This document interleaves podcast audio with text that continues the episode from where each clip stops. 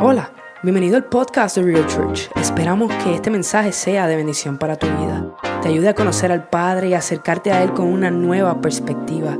Disfruta de este mensaje hoy. Yo no sé ustedes, pero yo vengo a dar una palabra al Señor. Yo espero que haya un pueblo que esté listo para recibirla, ya sea aquí o a través de las redes sociales. Estamos comenzando una nueva temporada, lo sigo diciendo, pero yo verdaderamente lo creo, porque mientras más lo repitan, más las personas lo entienden, más lo creen, más se atreven a entrar en ella. Y yo quiero que ustedes entiendan que Dios nos está llevando a aguas profundas. Y las aguas profundas va a ser dos cosas. O te quedas en el barco contemplando o te vas a meter de lleno. Yo estoy dispuesto a meterme de lleno porque yo estoy seguro que el Señor quiere llevar a su iglesia a algo nuevo, a nuevas experiencias, a nuevos lugares. Pero antes de comenzar con el mensaje, vamos a orar. Padre, Aquí vemos un pueblo, hay un pueblo que te ama, que quiere presenciar cómo tú haces nuevas cosas, cómo tú nos hablas. Queremos aceptar tus directrices. Queremos, Señor, que, que seas tú el que obra a través de nosotros. Queremos darte la gloria. Queremos ser personas que cuando nos miren puedan recibir la percepción de que somos seguidores de Cristo. Que verdaderamente te seguimos por las razones correctas. Te pido por la iglesia global, por nuestros hermanos que no pueden adorarte libremente, por aquellos que aún no han podido escuchar el nombre de Jesús y no han podido recibir verdadera libertad ni esperanzas de la vida eterna. Te pido por ellos, Señor. Ayúdanos, Señor.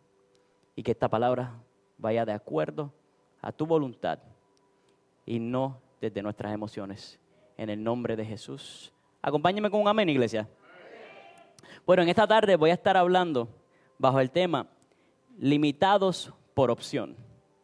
Limitados por opción.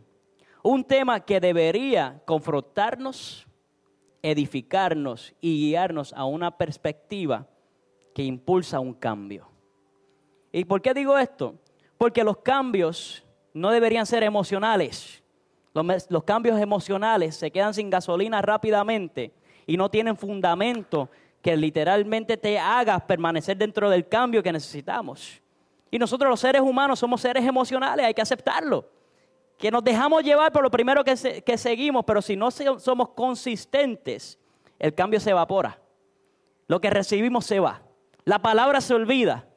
Por eso es importante que empezamos a aceptar los conceptos que el Señor ha establecido como buenos y que están escritos en su palabra, porque aquí no se borra, esto no cambia. Una de las cosas que yo siempre digo es, y que ya debería estar acostumbrado, es que lo más constante en el ministerio es el cambio. Pero lo único que no cambia o no comprometemos es esta palabra. Porque mi Dios no cambia, mi Dios no miente, mi Dios no se arrepiente de haberte llamado a ti o haberme llamado a mí, ni darnos las instrucciones que están aquí escritas. Pero en todo lo demás hace falta ser relevante y cambiar para que otras personas puedan recibir la palabra. Porque de la misma manera que se predicaba en los años 1800, 1900, a principios del 2000, no es la misma manera que se predica hoy día. Hemos permitido que el Señor, que utilizar las cosas que el Señor ha puesto en nuestras manos para alcanzar a otras personas y tener un alcance mayor a través de, como decimos, como las redes sociales con nuestras actividades fuera de la iglesia, entendiendo que somos iglesia donde quiera que vamos, no simplemente cuando nos congregamos. Y cuando venimos y nos congregamos, estamos juntos adorando a Dios porque por Él es que hacemos esto. Y su pueblo es el que recibe el adiestramiento para continuar viviendo una vida de acuerdo a sus estatutos. Ahora, cuando nosotros recibimos una palabra del Señor, tenemos, podemos hacer dos cosas. Podemos utilizarla para construir o para destruir. Para destruir conceptos viejos que ya no, ya no sirven. O para construir algo que el Señor quiere edificar en estos tiempos. Es el equivalente a construir sobre la roca y construir sobre la arena. Cuando tú construyes sobre la roca y vienen los vientos y está bien cimentada, se queda. Cuando tú construyes en la arena con la primera subida de marea, con la primera tormenta que viene, posiblemente se lo lleva y ahí quedó todo. Nosotros queremos ser prudentes. Yo no sé quién quiere edificar sobre roca hoy, pero yo estoy dispuesto a comenzar eso en este día. Familia, yo estuve hablando con, o viendo como los, voluntarios o los servidores, es la palabra correcta, del equipo de bienvenida de la iglesia estaban reunidos esta semana y comenzaron un estudio. Y estaba viendo el estudio de ellos y cuando yo empiezo a verificar los versículos que estaban redactando, que estaban leyendo en su enseñanza, hubo uno que me llamó la atención y me confrontó. Y fue Primera de Tesalonicenses 5:12. El apóstol Pablo escribió lo siguiente: Hermanos, les rogamos que respeten a los líderes de la iglesia, pero no es ahí que me quiero concentrar, sino en el próximo, la próxima oración. Ellos se esfuerzan mucho para enseñarles a vivir una vida cristiana. Ellos se esfuerzan mucho para enseñarles a vivir una vida cristiana. Y lo que sentí en mi corazón después que leí esas palabras es que muchas veces normalizamos los esfuerzos que hacemos porque amamos a Dios, a las personas y a la obra. Y a veces normalizamos estos esfuerzos, es como que levantarme a las 5 de la mañana a orar por fulano, o ir a la iglesia a hablar con esta gente, o ir a edificar el templo y reparar paredes, o poder nosotros limpiar. A veces son normal porque amamos, pero son esfuerzos de personas que creen, de personas que aman, de personas que quieren ver que cada persona que se exponga a la presencia del Señor debido a lo que estamos haciendo, puedan resaltar su máximo potencial en la tierra. Porque a la larga, déjame decirte algo, si no lo sabía, estamos aquí por un periodo corto y se acabó. Esto es una prueba. El tiempo aquí en la tierra es una prueba. Y si nosotros no maximizamos nuestro tiempo, si nosotros no ponemos todo en perspectiva correcta o permitimos que el miedo nos aguante, no vamos a poder lograr lo que el Señor tiene planeado para, para nosotros. Su plan se va a ejecutar. Porque es, importante que entendamos, el plan del Señor se va a ejecutar porque es suyo. Igual que nuestros adiestramientos, nuestros dones, nuestros talentos son suyos. Él nos los dio para que nosotros los utilizamos en pos de exaltar el nombre de Jesucristo.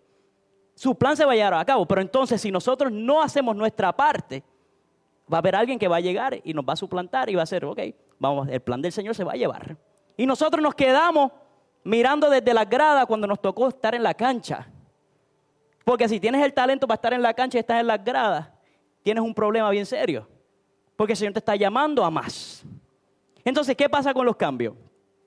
Los cambios a veces nos llevan a un punto de temor por nuestros juicios contra otras personas, prejuicios a veces inconscientes, juicios contra nosotros mismos, miedo a lo que dirán y miedo a plenamente confiar en Dios.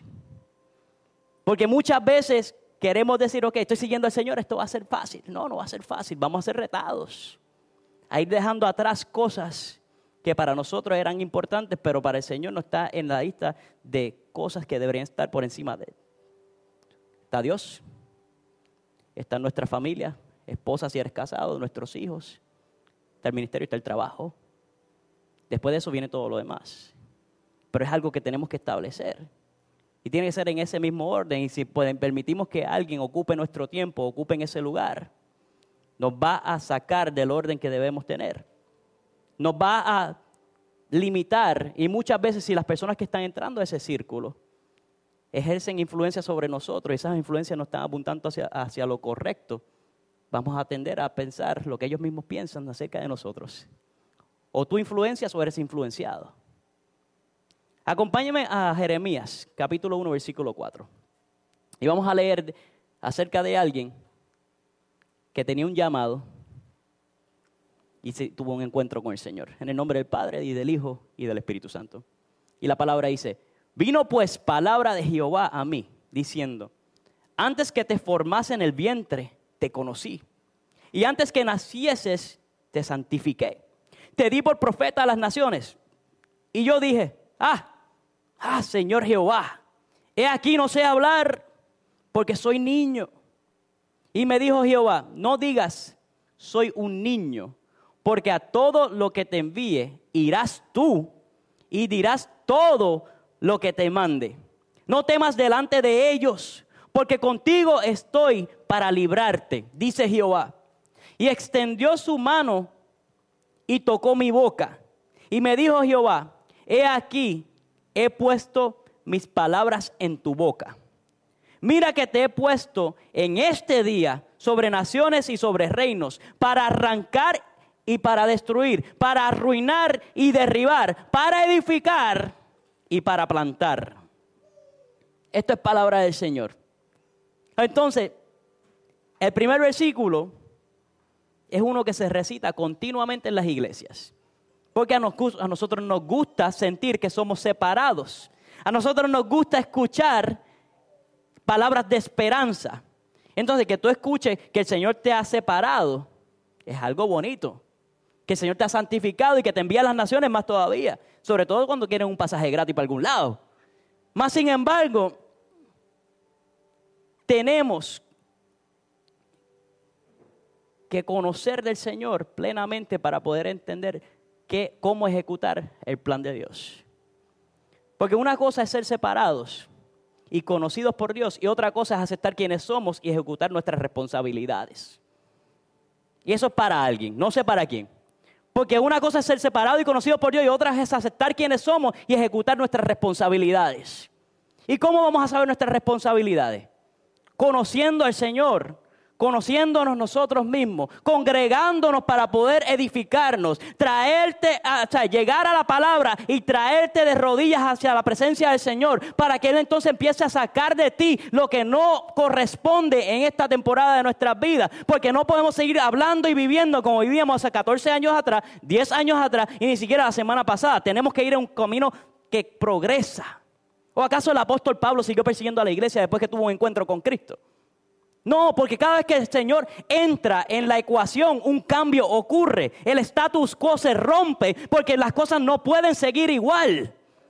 O sea, la palabra del Señor quiere que nosotros cambiemos y mejoremos. ¿Por qué? Porque nos conformamos y nos estancamos. Y muchas veces la mentalidad antigua es, me voy a quedar esperando a que Cristo llegue y no vas a hacer nada. No, mi hermano, hay que trabajar, hay que hacer, hay que alcanzar, hay que orar, hay que proyectar, hay que ayunar, hay que dar, hay que seguir. No te puedes rendir y tienes que continuar. Porque si nos quedamos en lo mismo no vamos a acatar a nada. Simplemente existimos en esta tierra. ¿O acaso, si hoy el Señor regresara por nosotros o si nos morimos, qué van a escribir en nuestra lápida? ¿Qué van a escribir acerca de nosotros? ¿Qué designio nos dimos nosotros mismos? La persona que creía pero no se atrevió. La persona que oraba y no accionó. La persona que hablaba pero a la realidad no confrontaba y la palabra nos tiene que confrontar.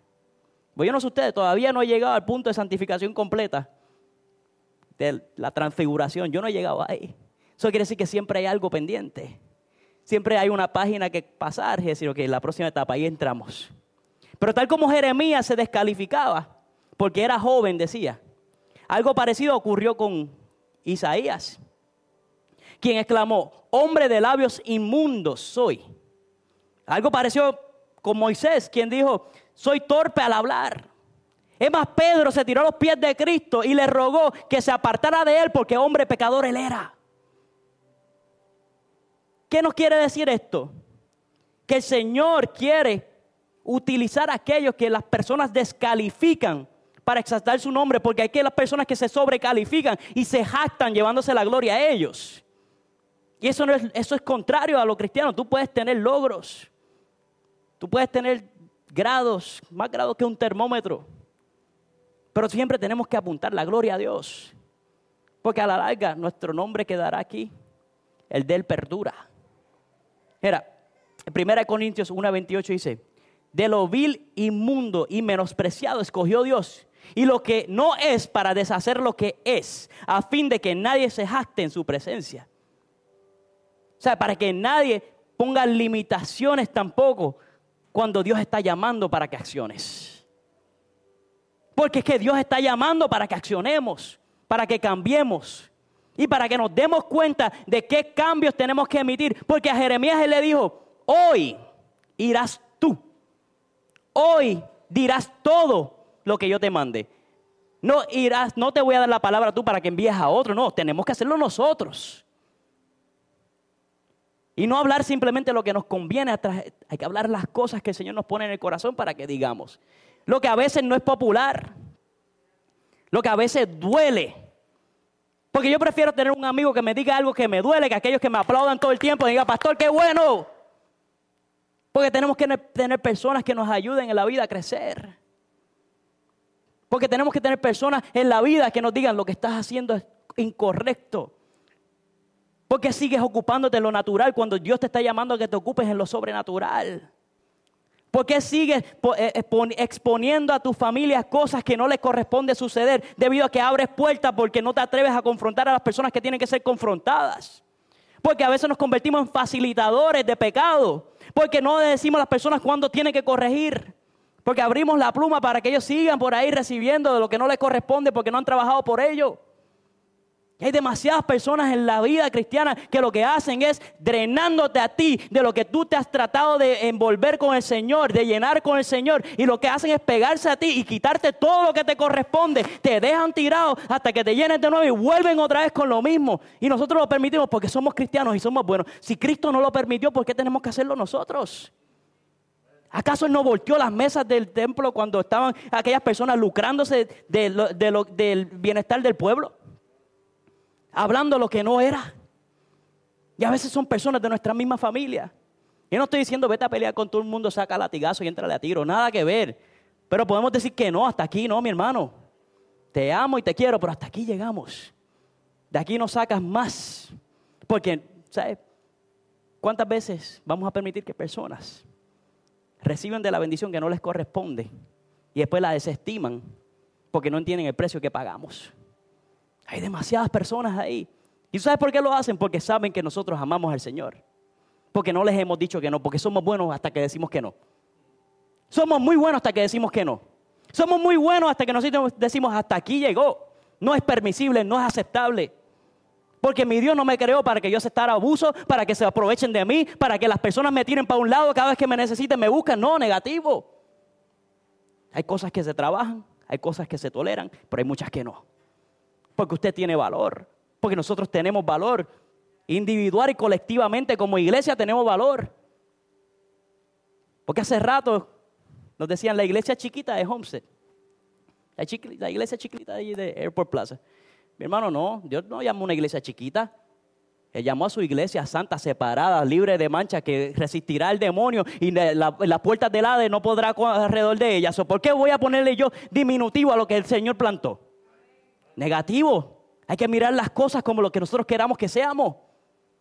Y por eso nos movemos hacia eso. Por eso continuamos hacia adelante. Porque el enseñarle a otros cómo vivir la vida cristiana no es responsabilidad simplemente del pastor, sino de cada persona que tiene un rol importante en la vida de otros.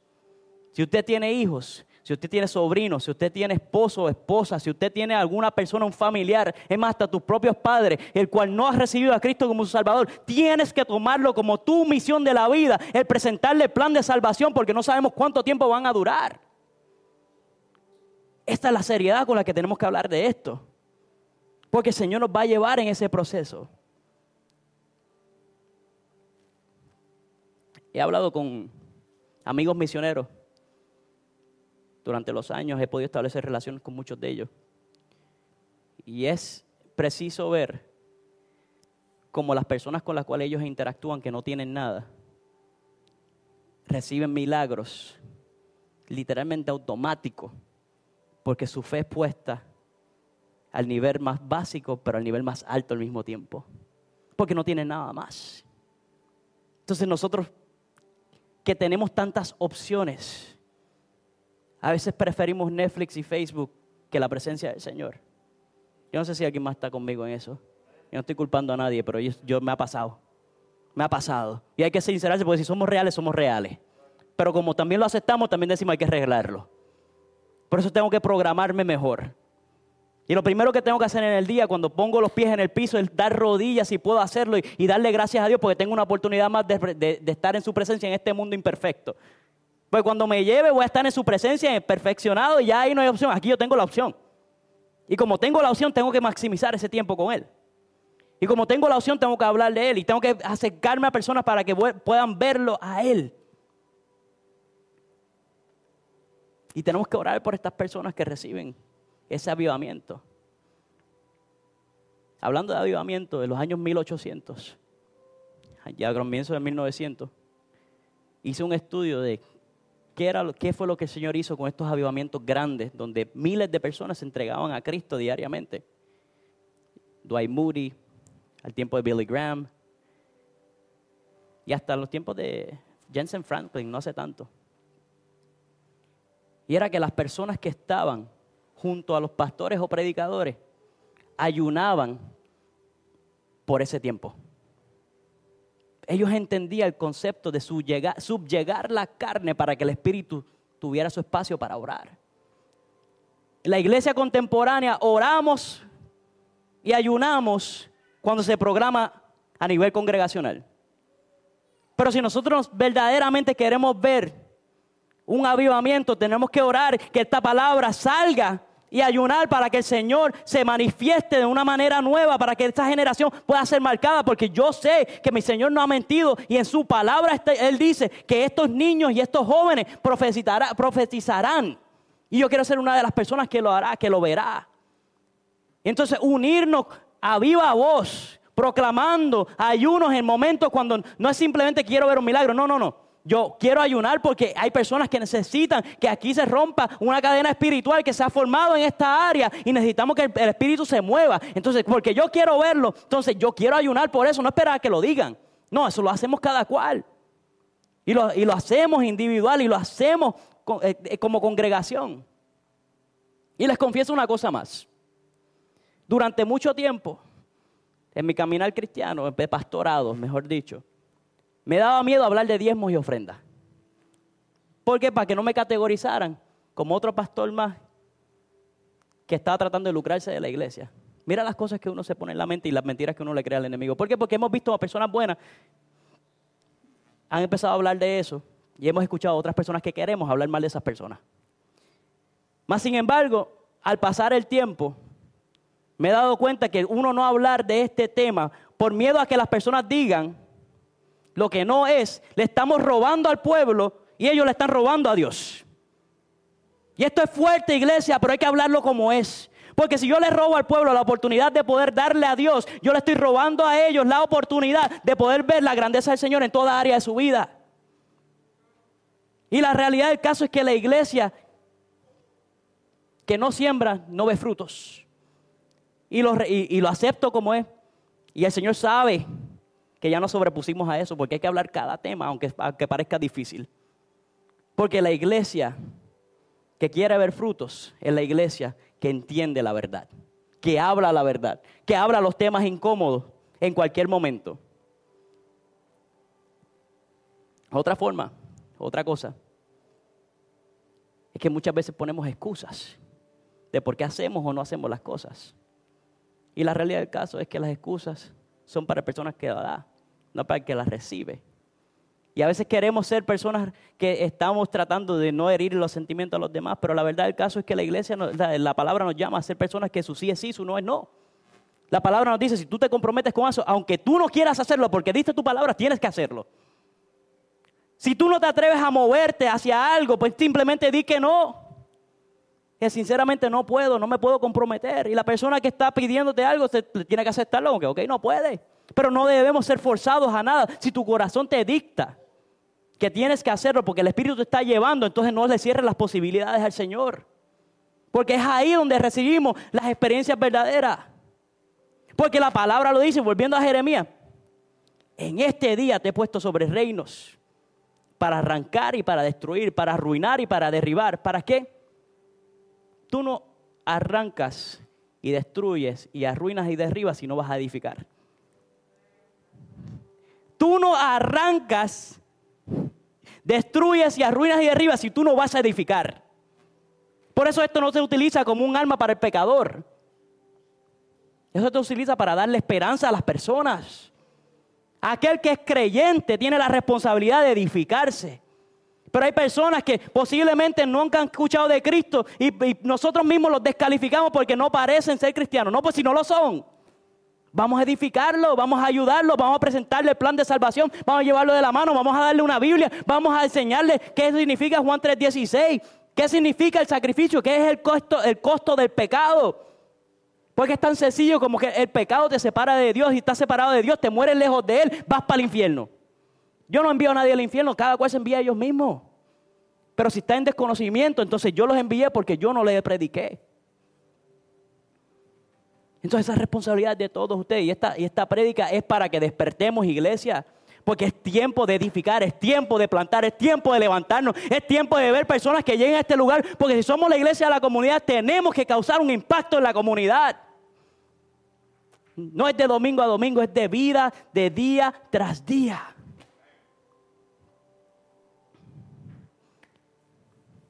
La verdad libera y liberta y trae esperanzas.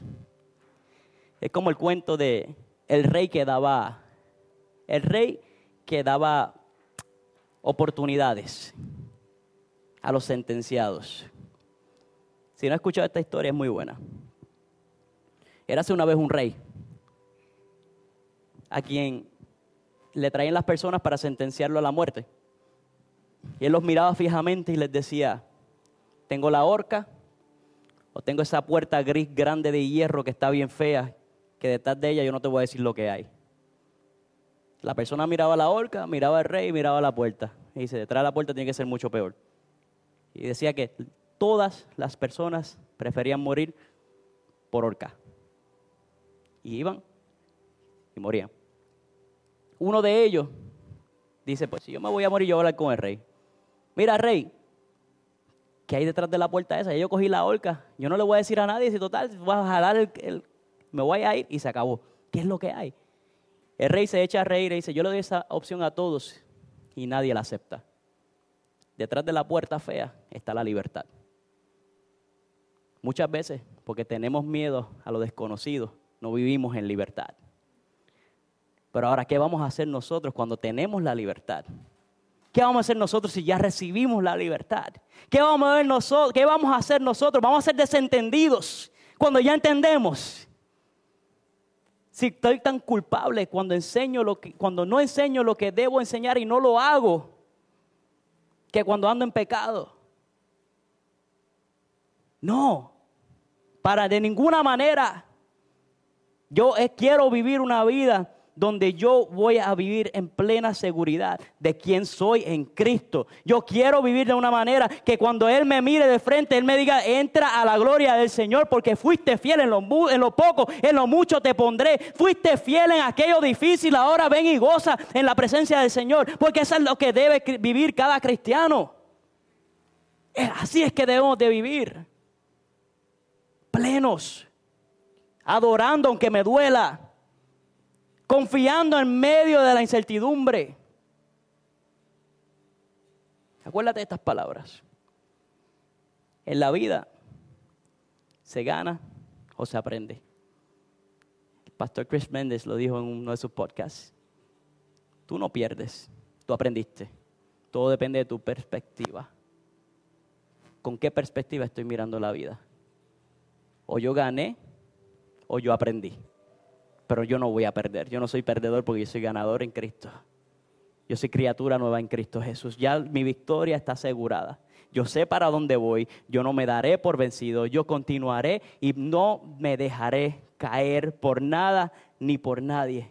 Y como dije al comienzo, si hoy es mi último día en la tierra, yo quiero que mi lápida diga el que se entregó por Cristo.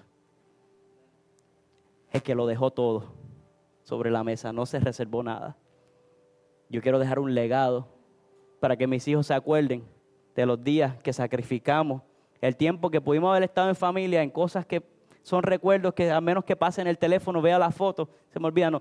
Pero nos acordamos de cada vez que adoramos a Cristo juntos, como una congregación, como una sola familia, a viva voz, entendiendo que Él es el que regresará por nosotros. No nos limitemos por opción. Tenemos la opción de hacer más, de hallar más, de experimentar más, de buscarlo más. Cuando tenemos la opción de andar en libertad y nos apresamos por nuestros miedos, por nuestros temores, por lo que dirán, nunca vamos a ser la iglesia que el Señor llamó para estos tiempos. Nunca veremos el avivamiento que el Señor quiere ver en estos tiempos. No veremos a las personas que amamos recibir a Cristo. Y entonces en ese punto, porque yo quiero que ustedes sepan, si recibiste a Cristo vas para, vas para el reino de los cielos. Pero si llegamos allá y no vemos una persona que amamos aquí, fuimos nosotros los que no hablamos de Él. Si ellos no lo aceptaron, eso es cosa de ellos. Pero nosotros hacemos lo que nos corresponde. Nosotros hacemos lo que tenemos que hacer. Y si son personas que llaman a esta iglesia a su casa, que son servidores de la casa, que tienen responsabilidades con la casa, de ustedes esperamos más, porque sabemos que pueden dar más, porque vamos a alcanzar más. Y yo les ruego que no le cedan su espacio en la historia a nadie, porque les corresponde a ustedes ver la gloria del Señor en la tierra de los vivientes ya. Gracias por habernos sintonizado. Puedes compartir este podcast con tus amigos, con tus familiares. Además nos puedes encontrar en las redes sociales, en nuestro canal de YouTube Real Church TV. Nos puedes encontrar en Instagram en livereal.church. También nos puedes encontrar en Facebook en Real Church-Homestead. Y ahí puedes mantenerte al día con lo que está sucediendo en nuestra iglesia. Gracias por apoyarnos.